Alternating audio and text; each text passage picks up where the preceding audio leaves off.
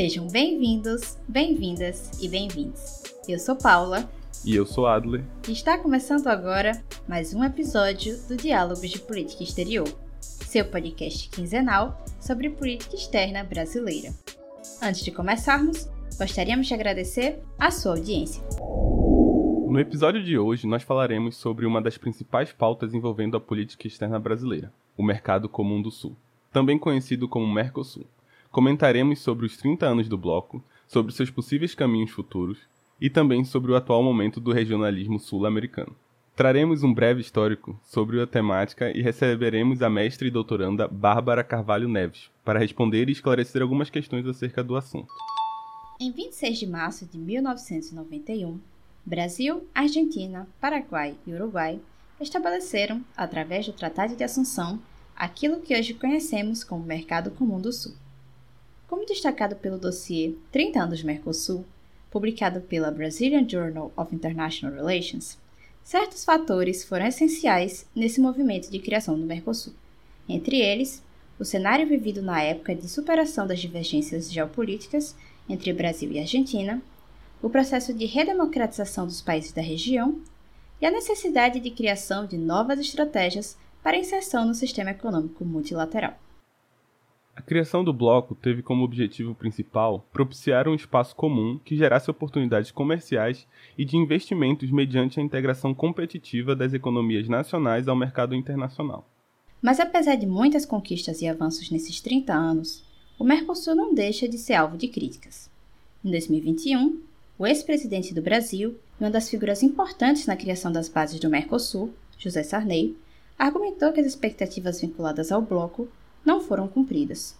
Olha, as expectativas não foram cumpridas porque elas não se projetaram para que nós fizéssemos, compreendeu, um, um mercado comum como fizeram na Europa. Nosso objetivo era construir, quer dizer, realmente com base na, na União Europeia. E começamos a trabalhar nesse sentido. A crítica tecida pelo ex-presidente José Sarney refere-se principalmente às movimentações atuais dentro do bloco, em que certos países estariam buscando negociar com terceiros separadamente, o que não seria visto com bons olhos por ele, que acredita que tais ações enfraqueceriam a atuação internacional desses estados. Eu acho que isso é realmente uma coisa que é totalmente oposta à ideia do Mercosul. Não tenha dúvida que é o contrário de nós agirmos em conjunto para sermos mais fortes. Mas essa não foi a única preocupação para aqueles que observam atentamente os debates sobre o Mercosul. Em 2018, após a vitória nas urnas de Jair Bolsonaro, Paulo Guedes, que na ocasião já era cotado como futuro ministro da Economia, declarou em mais de um momento sua insatisfação com o Mercosul. Em outubro daquele ano, Guedes frisou que o Mercosul seria demasiadamente restrito e que o novo governo não se empreenderia nas relações entendidas por ele como ideológicas. O Mercosul é restrito demais o que nós estamos pensando. O Brasil ficou prisioneiro de alianças ideológicas. E isso é ruim para a economia. O Mercosul é ideológico? O Mercosul, quando foi feito, foi totalmente ideológico foi feito. Foi totalmente ideológico. É, é uma prisão cognitiva.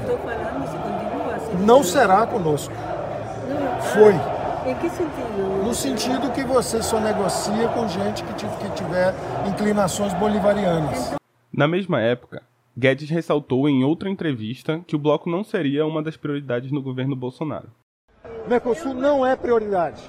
Não, não é prioridade. Tá certo? É isso que você quer ouvir?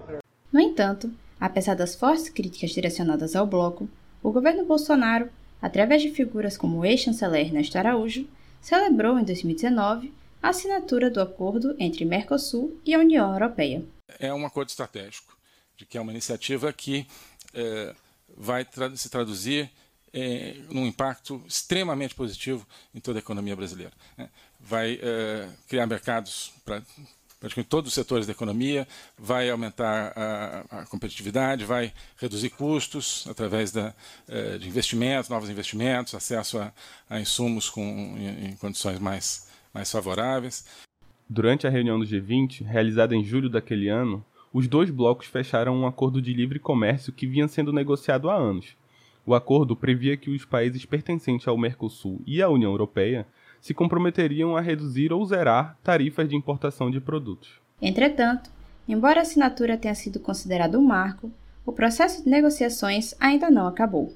Isso porque o acordo precisa ser aprovado pelos parlamentos de todos os países signatários, e a França e a Alemanha se mostraram resistentes a fazer assinatura devido à política ambiental do governo Bolsonaro, fazendo com que as tratativas não avançassem de forma que se imaginava a princípio. Outro ponto que também chama atenção nos debates recentes envolvendo o bloco está nas relações entre o Brasil e a Argentina. Desde a chegada de Alberto Fernandes à presidência, as relações entre os dois países se mostram estremecidas. Antes mesmo da eleição do argentino, Bolsonaro retaliou a candidatura de Fernandes e declarou apoio ao seu opositor. Além disso, na época, frisou ter preocupação que existissem novas Venezuelas na região, ao se referir à Argentina. Eu acho que toda a América do Sul está preocupada que não tenhamos novas Venezuelas na região. Devemos nos preocupar e tomar decisões concretas nesse sentido. Dentro das pautas envolvendo o Mercosul, os dois países apresentam divergências. De um lado, o governo de Bolsonaro apoia uma flexibilização de acordos comerciais entre os países do bloco e uma maior liberdade comercial. Do outro, Fernandes advoga pelo fortalecimento do bloco e mitigação de soluções individuais. Mas as relações não estão tensas apenas entre Brasil e Argentina. Na reunião realizada em março de 2021, para celebrar os 30 anos da assinatura do Tratado de Assunção, Luiz Alberto Lacalle Pou, do Uruguai, e Alberto Fernandes, da Argentina, se alfinetaram no debate sobre a flexibilização do bloco. Fernandes criticou a proposta e condenou a ideia de redução da agenda social em detrimento da prevalência da agenda de liberalização comercial e negociações com países fora da região. Em conformidade com as ideias trazidas pelo presidente do Uruguai, o mandatário brasileiro reiterou em sua breve fala sua posição em relação à necessidade de uma modernização do bloco e da revisão da tarifa externa comum, essa última, que foi reduzida em outubro de 2021 para 10% após a reunião entre chanceleres da Argentina e Brasil. Não podemos deixar que o Mercosul continue a ser visto como sinônimo de ineficiência, desperdício de oportunidades e restrições comerciais. De modo a superarmos essa imagem negativa do bloco, o foco do Brasil tem privilegiado a modernização da agenda econômica do Mercosul. O semestre que se encerrou deixou de corresponder às expectativas e necessidades de modernização do Mercosul. Devíamos ter apresentado resultados concretos nos dois temas que mais mobilizam nossos esforços recentes: a revisão da tarifa externa comum e a adoção de flexibilidades para as negociações de acordos comerciais com parceiros externos. Assim, como podemos perceber nessa breve retrospectiva trazida no episódio, o Mercosul é uma pauta essencial a ser discutida quando falamos sobre a política externa brasileira. Não só pelo fato de o Brasil ser um dos seus fundadores, mas principalmente por auxiliar o país a se integrar de forma mais consistente e dialogada com seus vizinhos. Além disso, é importante entender que esses 30 anos de existência do bloco mostram a sua consolidação na região, mesmo com limitações e alguns atritos de interesse entre os países membros.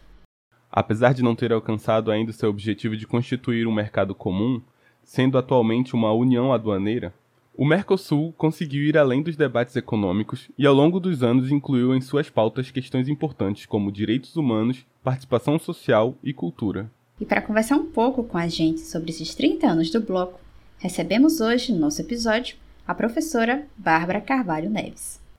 A professora Bárbara é doutoranda e mestre pelo Programa de Pós-Graduação em Relações Internacionais Santiago Dantas e bolsista pela Fundação de Amparo à Pesquisa do Estado de São Paulo, FAPESP. Ela também é pesquisadora do Laboratório de Novas Tecnologias de Pesquisa em Relações Internacionais, o LANTRE, do Grupo Rede de Pesquisa em Política Externa e Regionalismo, REPRE, e do Observatório de Regionalismo, ODR.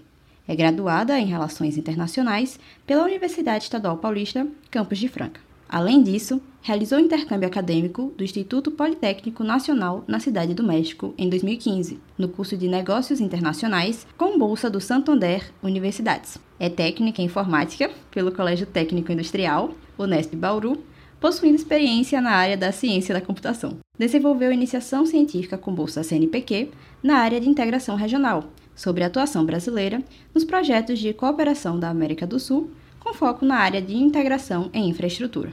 Seus temas de interesse estão ligados à integração regional, integração em infraestrutura, política externa brasileira e regionalismo sul-americano.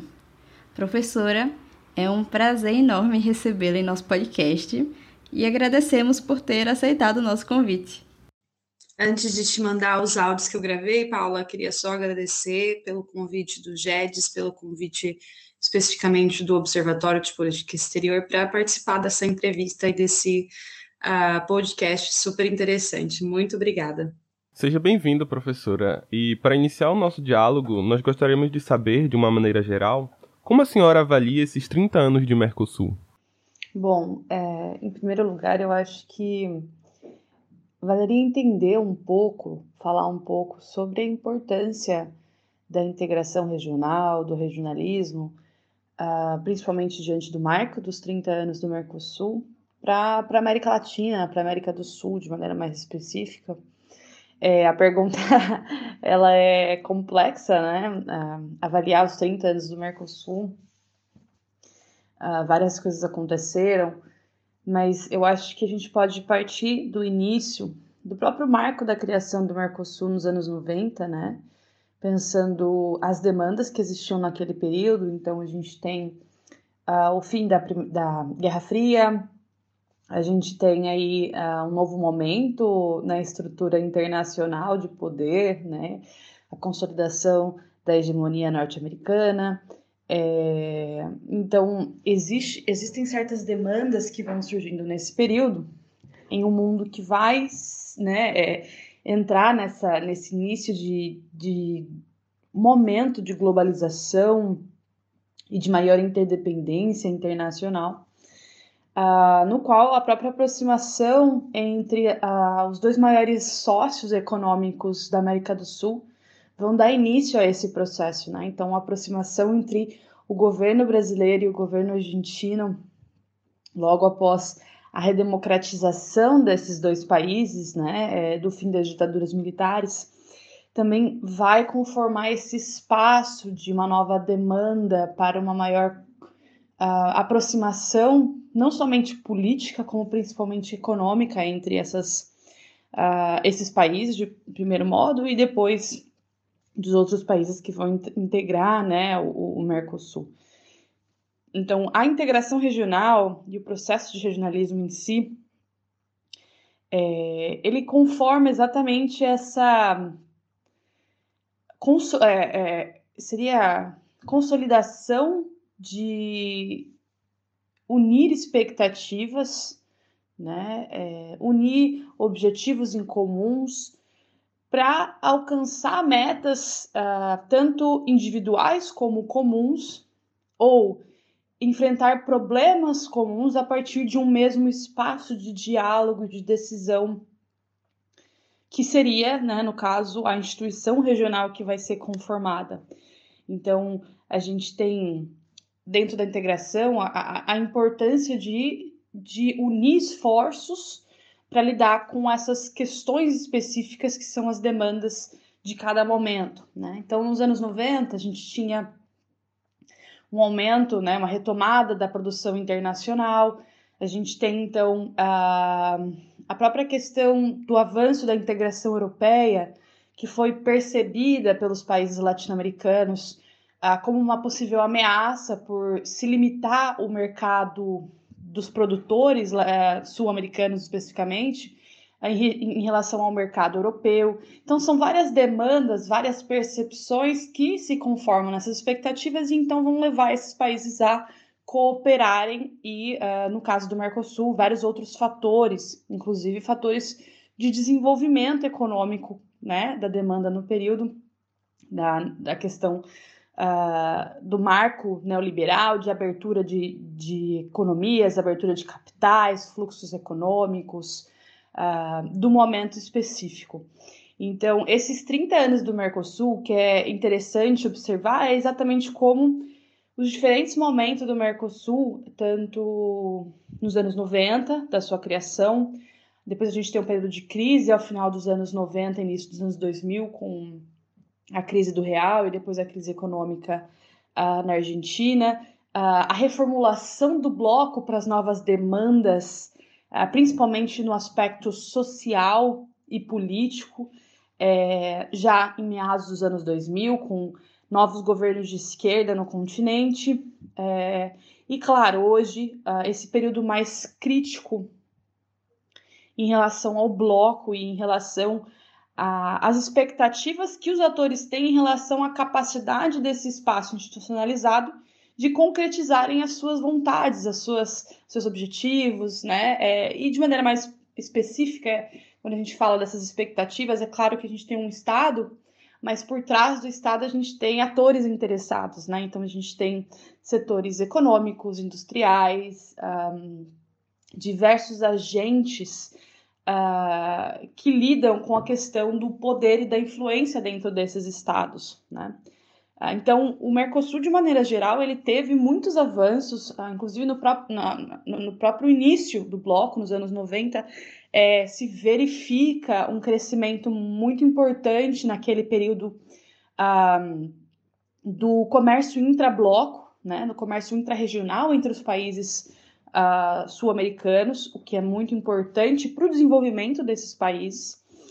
Uh, nos anos 2000, inclusive, é, apesar desse fluxo comercial não se manter, uh, principalmente não ter crescido mais como poderia ter crescido, a gente tem avanços muito importantes no aspecto social, a própria criação do Fórum uh, Social do Mercosul, da inclusão de diferentes setores sociais a agricultura familiar, questões específicas da, da cidadania, é, a criação do próprio FOSEM, que é o Fundo de Convergência Social do Mercosul, um, estrutural, né, para investimentos uh, em infraestrutura, saneamento básico, projetos sociais, uh, que é muito interessante, né, uh, porque os principais países, economicamente falando, doam mais para o fundo e esse fundo ele inverte mais nos países que men menos recurso tem.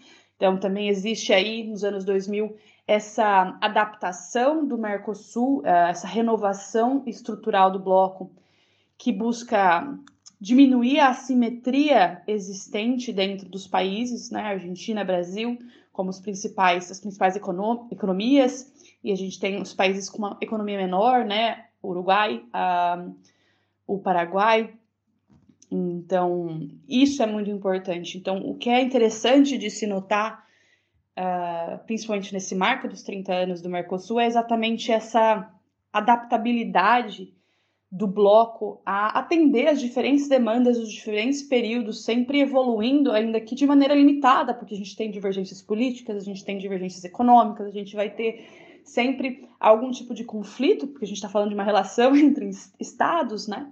Mas apesar de qualquer tipo de conflito até hoje, até o momento uh, mais crítico que a gente está vivendo hoje, a gente tem essa resiliência do bloco, uh, enfrentando diversas ameaças, inclusive no retrocesso do bloco, né? Isso não é uma coisa só de hoje que vem se falando em retroceder o bloco, ou seja, uh, tornar o que hoje é uma união aduaneira incompleta com uma tarifa externa comum e uma área de livre comércio, em somente uma área de livre comércio, para os estados poderem negociar acordos com terceiras partes uh, de maneira individual, de maneira unilateral. Né? Então, essa ameaça ela existe há muito tempo, esse debate de liberalização do bloco, de retrocesso, ela não é de agora.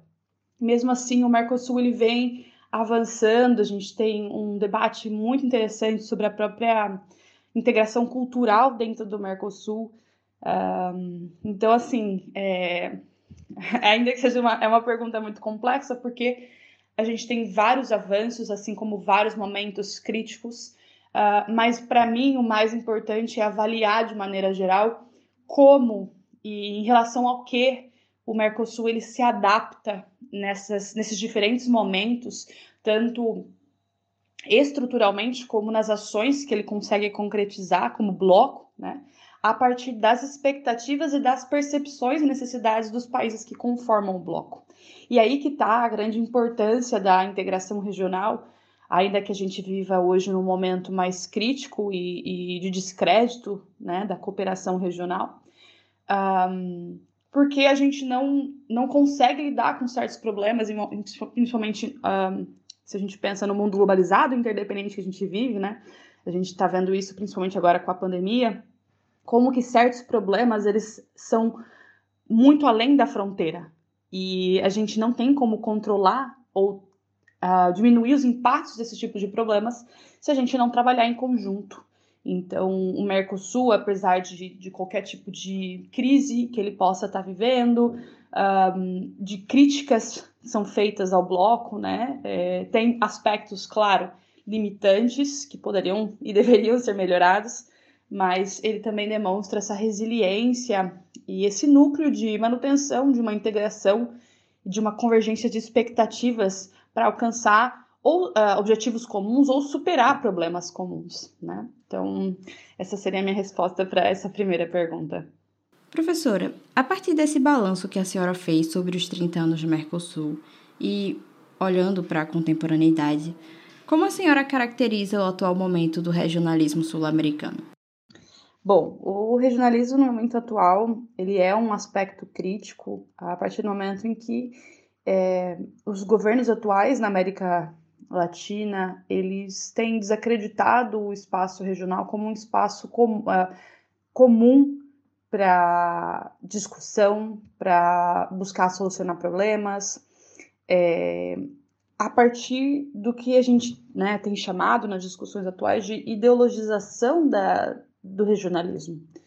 Então, nos anos 2000 a gente teve essa virada, né, é, a subida ao poder dos governos de esquerda na América Latina, e a gente teve vários blocos uh, que foram desenvolvidos, várias instituições regionais que foram criadas, como a própria União de Nações Sul-Americanas, a Aliança Bolivariana uh, dos Povos da Nossa América, a ALBA.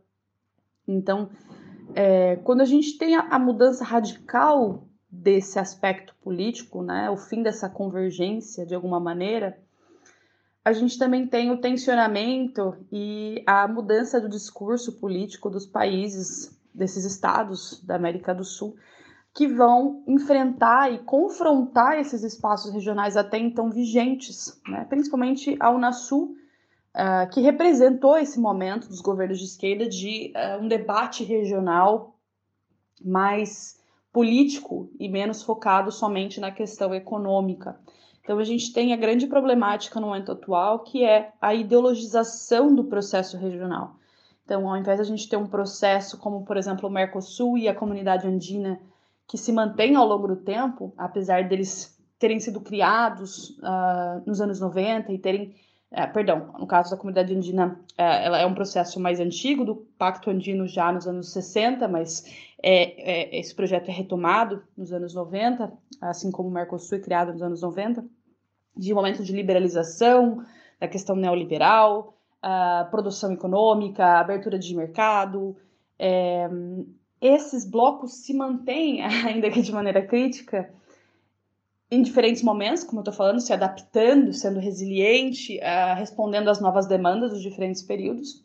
Mas a gente tem uh, essa ideologização da integração regional a partir do momento em que uh, se coloca um projeto regional não como um projeto para o povo latino e sul-americano, mas como um projeto de um governo específico. Então, é, é até engraçado se a gente parar para pensar né, nos debates eleitorais no Brasil, principalmente no tempo né, alguns anos atrás, de como se discutiu que a Unasul, primeiramente, era um projeto uh, venezuelano, né? Quando ele estava iniciando, o projeto venezuelano, projeto venezuelano, tá dando errado. É, aí depois, uh, quando acabou, virou um projeto brasileiro. então tem toda essa discussão que não, não deveria ser um projeto de nenhum governo, do Lula, do Chaves, mas sim um projeto para a região. Né? Então essa ideologização ela descaracteriza o objetivo daquela instituição regional para deslegitimar tudo que foi construído até então. E aí surgir as novas propostas, ainda que elas não venham agregar nada na região, né? Que é o caso, por exemplo, da desconstrução da Unasul e a criação do ProSul, que é o Fórum para o Progresso da América do, dos países uh, da América do Sul, né? Uh, o ProSul ele não tem institucionalidade, ele não tem peridiosidade de, de reunião, ele não tem metas estabelecidas, ele é um fórum né, é, para discussão de liberalização, um, cujo foco dos países é sempre manter uma pauta flexível, um, sem demandar dos estados, ou seja, é um espaço que leva ninguém a lugar nenhum. Até agora não houve nenhuma contribuição de impacto do próprio ProSul, principalmente quando a gente fala da, da da pandemia, né? Então essa mudança de governos e essa ideologização, descaracterização das instituições regionais para caracterização delas de projetos políticos, né?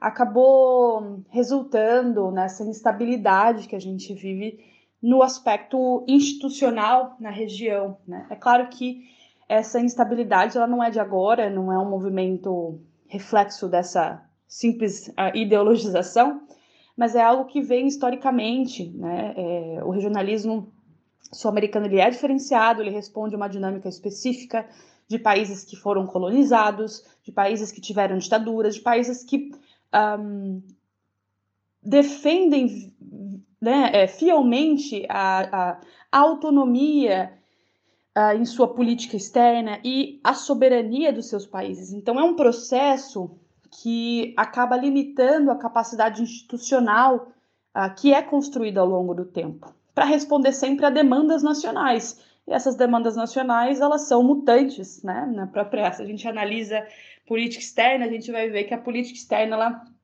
também uh, responde a essas demandas nacionais, a essa dinâmica de poderes, né? É, tanto, claro, frente a pressões externas como pressões internas. Então, a gente tem vários fatores que contribuem e caracterizam o regionalismo sul-americano no momento atual. É, mas é isso, a gente tem, claro, esses espaços resilientes, mas que não tem muito espaço de manobra para fazer algo diferente, ao mesmo tempo que a gente tem, claro, é, novos espaços que não estão contribuindo uh, de maneira efetiva para a integração e para a resolução de problemas comuns na América do Sul.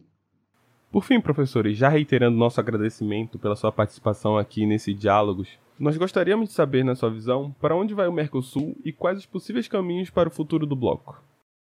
Bom, é, é uma pergunta super importante de se pensar. Inclusive, o, grupo do qual eu faço parte, o Observatório de Jornalismo, tem buscado desenvolver diferentes debates sobre essa questão né, é, no nosso canal do YouTube, no nosso site. E o, o momento atual do jornalismo ele vai ser refletido também no momento atual do Mercosul. Né? É um grande quadro que a gente pode fazer do Mercosul no momento atual e para onde ele pode ir uh, foi visto durante a cúpula do Mercosul desse ano, uh, 8 e 7 de julho, no qual, bom, no dia 7 a gente teve uma declaração muito surpreendente do governo uruguaio de que ele ia romper com o compromisso do Mercosul e iniciar a negociações de políticas comerciais com terceiros países, ou seja, países que não fazem parte do Mercosul, de maneira unilateral, não mais em consenso com o bloco, né? Uma vez que, como União Doaneira, eles têm que negociar de maneira consensual uh, possíveis acordos e tarifa externa comum para exportação com, com terceiros. Né? Então, a gente tem essa declaração na, no dia 7, no dia 8, a gente tem uma passagem de presidência pro tempore muito tensa, desarticulada, uh, no qual há provocações, né, tanto do governo brasileiro, do governo argentino. É, a gente também tem um, um, grande, uma grande falha de comunicação, é, porque a Argentina transmitiu parte da sua, do seu discurso e fechou a transmissão o Brasil teve que ligar o canal e aí uh, transmitiu a sua fala pelo canal deles, e no fim das contas a gente não conseguiu ter acesso à fala do Uruguai e um, do Paraguai.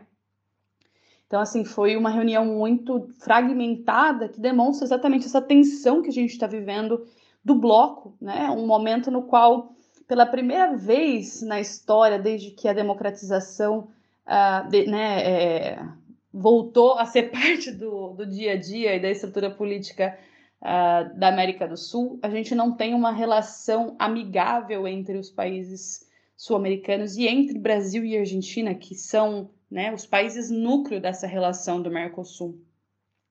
E assim, é, os possíveis caminhos futuros para o bloco, a gente vai ter que esperar para ver. É claro que muitos especialistas no tema acabam apontando que agora, com a presidência pro tempore do Brasil no Mercosul, as coisas tendem a ficar paralisadas, né? Porque o foco era a liberalização, mas também existe um conflito interno político de formulação da política externa brasileira, de como a, a, o Brasil a, vê o Mercosul em relação aos seus objetivos comerciais e econômicos específicos, então, como espaço de execução dessas políticas externas, né?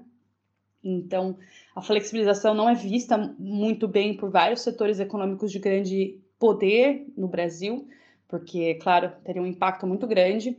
É, aqui eu até vou colocar, porque muito se discute dessa questão do, do Brasil sair do Mercosul, desfazer o Mercosul, retroceder, mas poucos discutem como que o Mercosul, um, no Mercosul, o Brasil ele é o maior beneficiário do processo regional de integração. Né? O Brasil garante um mercado gigantesco com seus vizinhos. Apesar dele ser o principal país, ele também é o que mais exporta para esses países.